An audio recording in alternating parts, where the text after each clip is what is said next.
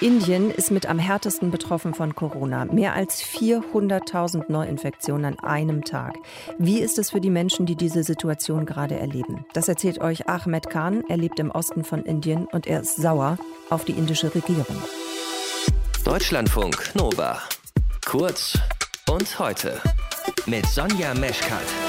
Auf dem Schwarzmarkt werden für Sauerstoff astronomische Summen verlangt. Das Gesundheitssystem kann die Infizierten nicht mehr versorgen. Es gibt zu wenig Medikamente und zu wenig Impfstoff. Indien ist eines der Länder, in dem die Corona-Lage besonders drastisch ist. Allein im April hat in Indien rein statistisch gesehen jede Minute ein Mensch Covid-19 nicht überlebt.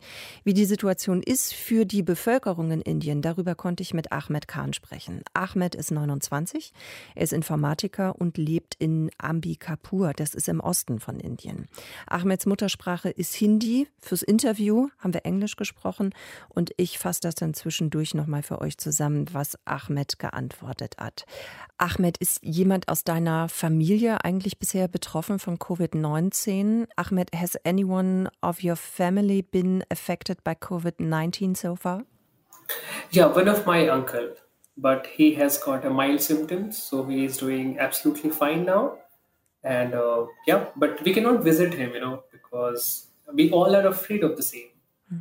but at the same time uh, my neighbors they are they are affected so just maybe uh, next house to mine have one corona patient there Ich wollte gerade wissen, ob jemand, der ihm nahesteht aus seiner Familie zum Beispiel, ob der eben an Corona erkrankt ist und der sagt ja, ein Onkel, der hat aber relativ milde Symptome nur gezeigt und seine Nachbarn, die haben auch Covid-19, mm, aber zumindest keinen schweren Verlauf.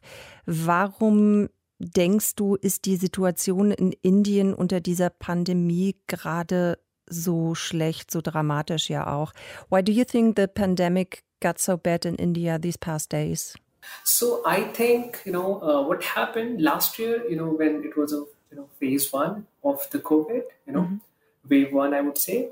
Uh, at that time, we were uh, we had got a restricted and very strict lockdown for 21 days and uh, at that time the condition was not like this it was very very stable but you know once the lockdown was over from the central government you know people started walking out mm-hmm. and uh, you know after some time again the cases were coming up. So we again you know go back to our places and we started to look out corona thing very positively that you know there are lots of cases are coming up but it's okay. I mean in india we're good. And that cost us a lot you know the negligence at the very beginning. So at that time we thought cases are not coming up and we just neglect everything and we started working out. All the things were open in india and gradually since the beginning of this year we are getting a lot of a lot of cases now you know it's uh, half of million cases around half million cases every day mm-hmm. so i think uh, the first thing would be the negligence of uh, all all of the you know uh, citizens of India. And the next thing would I would I would be saying that the the, the leaders, you know, the, the, the the main politician who are running the country, uh, they haven't foreseen you know corona like this, and the medical and all the top agency, you know, they haven't thought that this could be uh, this scenario in India because we have a lot of population here, you know, so they would have if they would have you know thought this thing at the very beginning that you know we have a lot of population we should be you know thinking of corona and covid all the time because the world is thinking. So we must have been in a better shape now but it's quite late now mm-hmm. Also im letzten Jahr, als Indien eben auch in dieser ersten Welle war, da hat es ja einen sehr, sehr strengen Lockdown gegeben. Das war insofern gut, als dass sich die Situation eben dann stabilisiert hat. Dann ist der Lockdown aufgehoben worden. Dann hielt sich das noch eine ganze Zeit von den Inzidenzzahlen und so weiter ganz gut. Aber dann hat sich die Situation eben doch wieder verschlechtert, weil eben auch alles wieder geöffnet worden sind, weil die Leute unheimlich viel rausgegangen sind und sich das Virus eben so wieder seinen Weg ähm, ja, gesucht hat äh, in der Bevölkerung. Und Ahmed sagt auch, dass äh, er glaubt, dass die politische Führung die Situation vielleicht auch einfach ein bisschen unterschätzt hat an der einen oder anderen Stelle damit überfordert war, wenn ich das richtig verstanden habe. Um, Ahmed, can you tell us, are the people blaming the Indian government, the politicians for the bad situation? Also sind die Menschen in Indien vielleicht auch sauer oder geben sie den Politikern die Schuld an der Situation? Yes, uh, Sonia. If I have to answer that, then yes, we are doing so. So you know, if you uh, open or if I'll tell you, you know, if I open Facebook or YouTube, you know, or whatever the social networking site available in India, you know, so we see a lot of people are recording video. A lot of people are, you know, doing that. Are you with me or not? That you know, uh, the government has failed us this time, or uh, medical system has collapsed, and and we should be blaming you know we should be blaming why you know see half of a million cases are coming every day and that too when we have a lot of population and not we are not doing 100% of testing per day you know if we do so then you know i don't know where would be the cases even though there has been an election last month you know and and all the big politicians were you know going for a big assembly there.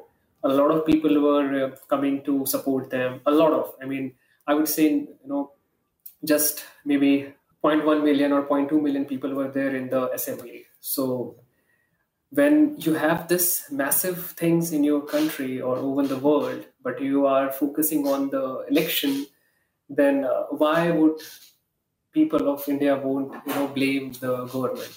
That why why the, why the election? Why Die Frage war ja, ob der Eindruck da ist, dass die indische Bevölkerung eben auch die Politiker eben verantwortlich macht für diese schlechte Situation.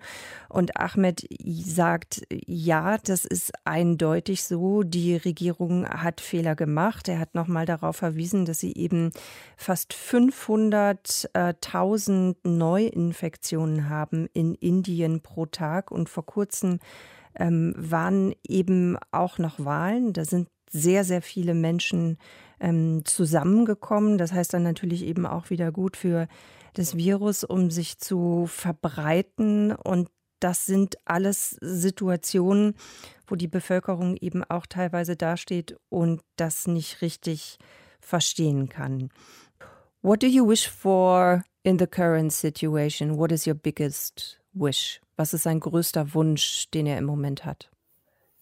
Yeah, you know, Sonia, the what I would be thinking, the soon we will be vaccinated because that's the only hope we have now. You know, I mean, you know, there's no no fixed cure of corona because still uh, people are reading it, you know, what it is and how we can stop it. But we have got the vaccine ready and uh, it's more of a psychological as well because I'm I'm speaking on behalf of you know normal human being what we are thinking the normal citizens of India. Mm-hmm. So we are just you know trying to get vaccinated as soon as possible, so that at least we will be thinking that okay now we will be.